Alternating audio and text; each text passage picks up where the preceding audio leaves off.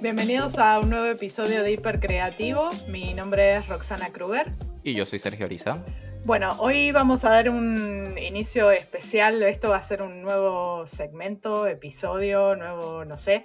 Es un experimento. un experimento, va bien esa. Eh, en donde queremos hablar un poquitito de herramientas por un lado y recursos, que en este caso probablemente nos concentremos más en tema de libros.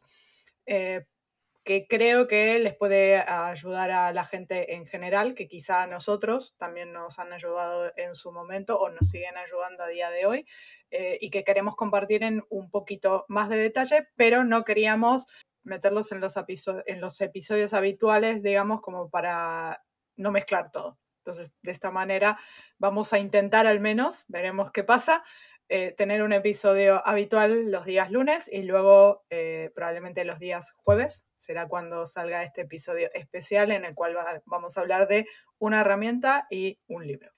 Importante, importante, son libros que leemos y herramientas que usamos. O sea, no, no va a ser como tipo canal de reviews en YouTube que te mandan cualquier cosa y le haces la review. Son cosas que realmente nos han servido, en nuestro caso, en profesionalmente y, ¿por qué no para nuestra vida personal también? Así que emocionado. Vamos a probar esto, a ver qué, qué tal sale a empezar a hacerlo con regularidad una vez por semana. Perfecto. Bueno, para dar el primer paso, entonces, eh, si te parece, empezamos con la herramienta. No sé si te va bien, Sergio. Eh, en este caso íbamos a hablar de eh, Figma Jam, ¿así se llama? Vamos a hablar, sí, de FigJam. FigJam, Para los que no conocen FigJam, porque es como todavía una joya escondida para algunos, es este tipo de herramientas a lo Miro o Mural, que es básicamente una pizarra digital donde juegas con sticky notes. Esa es la mejor manera de, describirlo. Todo el mundo empieza, no, sesiones de, brainstorming y de ideación y no sé qué. Jugar con sticky notes. Ya, eso es todo. ¿Qué, cuál, es la, la, magia de, de FigJam entonces? ¿O por qué lo estoy poniendo como una herramienta si, si son como, es una categoría tan conocida? Precisamente porque me parece la más fácil de empezar a usar si nunca has usado una de estas. A ver, Miro y Mural ya tienen un recorrido, ya la gente las conoce, pero en términos de interfaz a mí me parecen como muy, muy pobladas, un poquito con muchas opciones que quizás si soy nuevo y nunca he entrado a una de estas herramientas, me pierdo al principio. FigJam debe tener como, como cinco herramientas.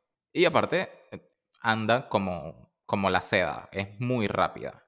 Es fácil de empezar a usar para usuarios nuevos y no hace que tu computadora explote en caso de que no tengas como una compu muy actual. Eso es bastante importante porque la mayoría de las veces que usamos esto estamos en Zoom y paralelamente en, la herramienta. Si yo hago eso en, mi computadora, me lanza la, la, notificación, hey, esto está usando mucha memoria. Pero con FigJam es súper liviano, va como la seda. Eso es como el pro de la herramienta. Segundo Pro es gratis por lo que queda del año. Eso ha sido increíble para mí. O sea, yo he usado FigJam con cada proyecto de este año, precisamente porque está en beta, la están probando, es gratis. Ahí van los contras, está en beta. Es decir, que a veces se te va a crashear. A mí nunca, nunca me ha pasado, pero prefiero avisarlo antes. La herramienta está en beta, la están probando. Em, hay algunas funciones que no vas a encontrar eh, como mover el tamaño de los sticky notes, que no sé por qué no lo han agregado. Ese es el único contra que, que yo pongo en mi lista personal. Pero bueno, que sepan que está en beta, que hay cosas que no funcionan como, como funcionan en otras herramientas y que eso va a ir mejorando poco a poco. Pero si no tienen un workshop, digamos, o, o una, una, sí, un proyecto de facilitación que sea tan complejo, les viene perfecto. Yo incluso lo he utilizado para proyectos más complejos y Cosa adicional que tengo que decir, el timer, el temporizador es gratis. No tienes que comprar el plugin por separado como en otras herramientas. Eh, eso es un plus gigantesco. Hay otra cosita que, me gustaría agregar y es que no necesariamente tienes que usar FigJam con Zoom. Dentro de la herramienta, si compartes el archivo, puedes iniciar una llamada de audio dentro del mismo archivo. O sea, está increíble. Tipo que puedes entrar desde el teléfono y por lo menos unirte a la sesión de audio. Eso es perfecto en mi opinión me gusta mucho el equipo de Figma. no, no necesito ni presentarlo, es, es como el Adobe de estas herramientas. Así que tengo toda la fe en que después de, que se acabe la beta, ahora el 31 de diciembre, la herramienta vaya a ser la primera en el top 3, junto con, con Miro y, con Mural. Y eso que mi corazón estuvo con Miro mucho tiempo, un par de años, pero FigJam definitivamente es, es superior en lo que se refiere a cómo se siente la experiencia. Se siente verdaderamente en tiempo real. Y eso está perfecto. Integraciones vienen después, em, por supuesto, pulir la herramienta viene después, pero este MVP, si le podemos decir MVP porque me parece un producto casi terminado, está 10-10. Ha sido mi aliado este año en términos profesionales. Esa fue la herramienta de este primer episodio. Súper, entonces un tablero bastante sencillo de utilizar como para aquellos que se inician quizá en esto, para los que no sepan muy bien cómo es trabajar con tableros, tal vez y que puedan dar los primeros pasos, porque sí que es verdad que a veces las otras herramientas que comentabas, Mural y Miro, eh, abruman un poco por la cantidad de herramientas que tienen disponibles que además en algunos casos sí que es verdad, como lo que decía, son de pago, por lo tanto, esto del timer es súper importante que a la hora de hacer el time boxing, que es lo que se le llama, que es esto de controlar el tiempo que vamos a dedicar a cada ejercicio, eh, parece una tontería, pero es súper importante, porque esto te permite que no solo uno mismo pueda controlar el tiempo, sino que el resto de participantes lo vea que sí, que se puede hacer con un reloj externo, pero no es lo mismo. La experiencia sabemos que no es la misma. Claro, no, no es lo mismo. Entonces, eh, ese tipo de cosas sí que son bastante, bastante importantes a la hora del, de la experiencia, sobre todo.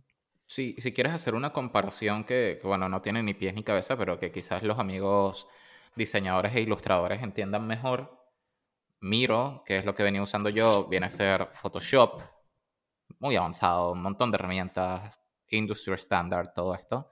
Y FigJam para mí viene a ser Procreate. Claro, es una versión simplificada. Una herramienta muy sencilla, va al tiro y la interfaz es as clean as it gets. O sea, no, no puedes simplificarla más. Eh, es simplemente abrir la aplicación y pintar. Lo mismo con FigJam. Abrir la aplicación y mover sticky notes. Em, esa es la, la, comparación que se me viene a la mente. Pero sí, FigJam se, se ganó mi corazón este año y creo que que se va a mantener ahí. Súper, bueno, pondremos esos, esos links eh, seguramente en la descripción, en comentarios o también en notas, como para que la gente pueda tener acceso a la herramienta sin que se confundan por el nombre, porque a veces sí que con tanto, además nombres en inglés es un poco confuso a veces. Con respecto al tema del libro, para esta semana lo que queríamos traer era el libro de Austin Kleon, que se llama Still Like an Artist, que en eh, español creo que lo han traducido como Roba como un artista, que lo primero que quería comentar era esto del título, porque la verdad que el, nombre eh, es como que da, un poco de miedo al principio porque la gente se queda así toda pasmada como diciendo, roba, por Dios, ¿de qué estamos hablando?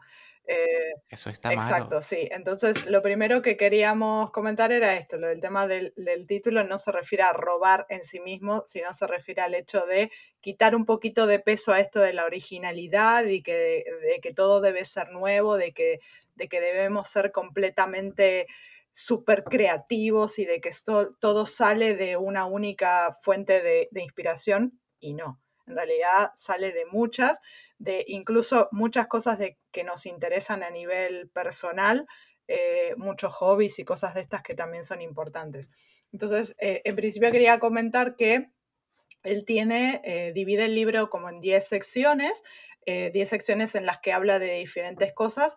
Una, por ejemplo, la primera es que no hay nada que sea completamente original, que es lo que comentaba antes, que en realidad nosotros nos vemos influenciados por muchísimas cosas que sobrepasan el trabajo y que también implica cosas de intereses personales, hobbies o pasiones o cualquier otra cosa que, nos, puede, nos puede llegar a ayudar en ese, en ese sentido.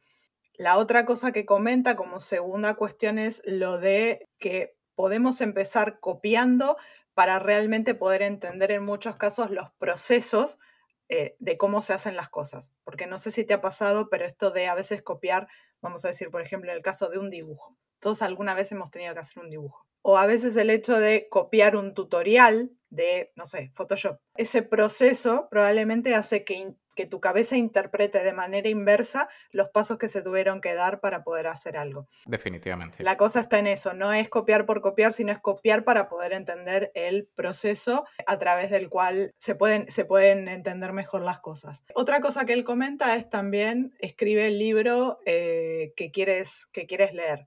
Y esto parece, parece tonto, pero en realidad eso, en muchos casos, ese, esa cuestión es lo que nos puede dar las ideas de lo que pueden ser futuros proyectos que se pueden hacer realidad o no como trabajo, pero que pueden ser una fuente de inspiración constante. Dicho sea de paso, en mi caso ha sido este podcast, que ha sido, bueno, quiero hablar de estos temas que me da la sensación de que no se hablan tanto a veces o de que se toman como con pinzas. Entonces, eh, en mi caso no fue escribir un libro, fue empezar un podcast. Vamos al concepto igual, que es el hecho de poder empezar algo que te guste por tu propio interés y que no creas que eres el único que le puede llegar a interesar ese tema, sino que probablemente si hay una persona en el mundo que le interesa un tema, probablemente hay muchas más igual que tú o parecidas al menos que esos temas les pueden les pueden resultar relevantes. Eh, otra cosa que a mí particularmente me, ha parecido interesante es el uso, él, comenta el utilizar manos y también en un quinto punto el tema de hacer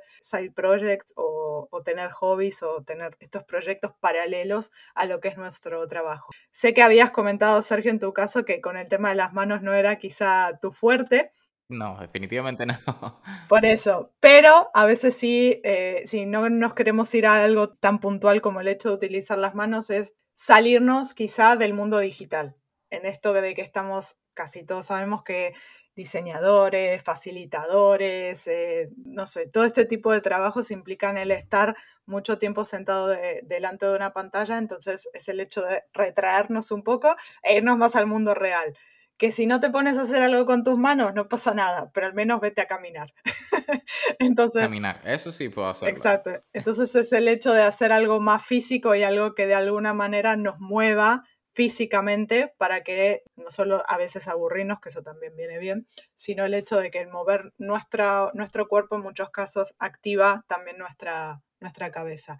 Salir del pixel, básicamente. Exacto. Y dentro de esto también el hecho de tener side projects es el hecho de buscar, bueno, como en mi caso ha sido también el tema del podcast, buscar precisamente algo que te nutra el alma, que en este caso sea, puede unir intereses, que no necesariamente esto se va a convertir en un trabajo, pero sí que eh, hacer cosas fuera de tu trabajo habitual te pueden realmente ayudar a, de alguna manera, desbloquear la creatividad que en muchos casos está apagada.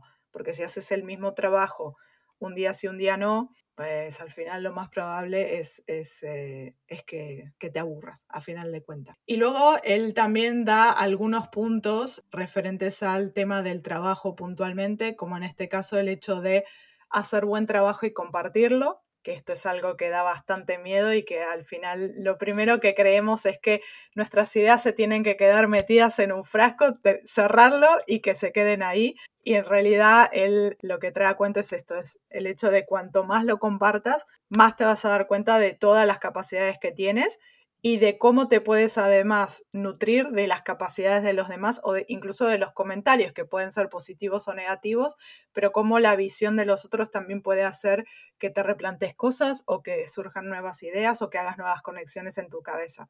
Que al final lo que buscamos es destrabar esta creatividad que en muchos casos está, que está dormida. Y algunas cuestiones que esto ya es más para ir cerrando, hay cuatro cuestiones más que él comenta, que es la geografía ya no es una cuestión primordial, eso, eso es como súper súper importante y súper emocionante también para mí el hecho de que las barreras ya no solo son de, de, lo que puedas crecer o de todas las conexiones que puedas tener, no son solo conexiones a nivel local. Y creo que de hecho este podcast es el caso, porque en mi caso estoy en España, en tu caso estás en Argentina y estamos haciendo esto en conjunto, en colaboración. Entonces eso es como súper importante también de recalcar de se puede hacer. La tecnología está, es solo la cuestión de buscar. Ya vivimos en un mundo remoto, ya, ya no hay discusión sobre eso directamente. Y ya para ir cerrando también el hecho de ser gentil.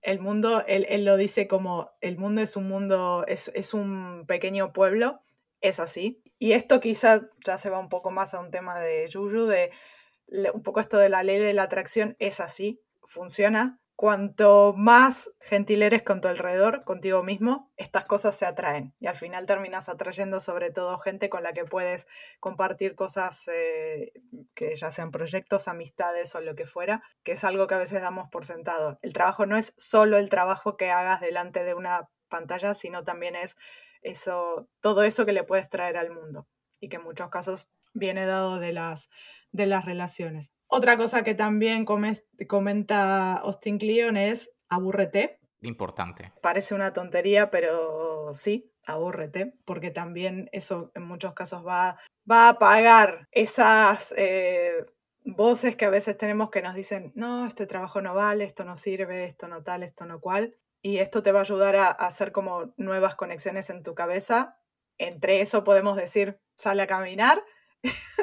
y esto va a ser nuevas sinapsis y por último, la creatividad, que esto, esto me parece brillante, es la creatividad es sustracción. Siempre creemos... ¿Cómo así? Claro, siempre creemos que cuanto más cosas podemos añadir a un proyecto, en realidad más interesante puede ser. Y a veces es todo lo contrario. Es el hecho de, ok, ponemos todo, pero ¿qué es todo lo que podemos sacar para que realmente se quede el concepto, se quede el core, se quede lo más mm. importante que, es, que ese proyecto quiere lograr o que ese mensaje quiere dar y que al final es eso, es porque a veces es como todo, le ponemos muchos adornos o nos ponemos muchos adornos, muchas cosas, mucho tal, y en realidad estamos tapando lo que tiene, lo que en realidad se tiene que mostrar o lo que en realidad queremos Me gusta ese enfoque. Entonces es, eso último, es decir, bueno, ¿qué es todo lo que podemos quitar? ¿Qué no vale? ¿Qué, qué en realidad está añadiendo más ruido que otra cosa? Con eso Esperemos que todos estos consejos que vienen dados obviamente de Austin Kleon, pero que creo que son súper importantes y al menos los que intentamos, sí, de alguna manera aumentar nuestra creatividad, de alguna u otra manera los, los intentamos, al menos los probamos, no quiere decir que funcione, pero al menos, al menos la cuestión es darles la oportunidad de probarlos y ver qué pasa. Voy a leerme este libro, lo primero que voy a hacer cuando termine hoy. Sí, así que bueno, esperamos que, que todos estos... Eh, tanto consejos eh, como la herramienta de la que habíamos estado comentando antes eh, ayuden precisamente en, mejorar la creatividad y en mejorar obviamente la manera, la manera de trabajo. Esa es la idea, sí. No sé si Sergio tenías algún comentario. Que utilicen la herramienta y el libro como, no como mejor les plazca, pero como mejor les sirva. Hay veces que, por ejemplo, de los libros agarro y me sirve el 10% y el resto no, no, no me aplica o no, no es mi estilo o cualquier otra cosa. Tampoco, a ver, el, zapato tiene que ser para el pie, no el pie para el zapato, directamente. Así que ese es el, consejo más grande, que, que, no se sientan presos del consejo o de la herramienta. Sí, es, creo que no había mejor analogía para poder terminarlo y, y es tal cual así, porque a veces nos metemos en solo esta herramienta, que es lo que ya habíamos hablado, incluso creo que en algún episodio anterior, de cómo nos metemos en decir, no, tengo que utilizar esta herramienta porque esto técnicamente es lo que me va a ayudar y no. Y es a veces liberarse de todo, de todo eso y decir, bueno, ¿qué es lo que mejor se adapta a mí, a mi personalidad, a mi manera de, de hacer las cosas? Así que bueno, por mi parte, esto ha sido todo. Estamos listos. Esperamos que estos consejos les sirvan Esperamos también los comentarios en, Instagram en arroba hipercreativo podcast. Y bueno, nos veremos en el próximo episodio, que probablemente sea el episodio habitual. Hasta el próximo lunes o jueves, dependiendo de cuándo nos Dependiendo de la agenda. Vamos a ver. Hasta otra. Chao. Hasta aquí el episodio. Esperamos que lo hayas disfrutado. Si te gustó, por favor compártelo con alguien a quien pueda interesarle y cuéntanos qué te ha parecido en nuestro Instagram arroba hipercreativo podcast. Nos escuchamos el siguiente lunes con un nuevo episodio de Hipercreativo.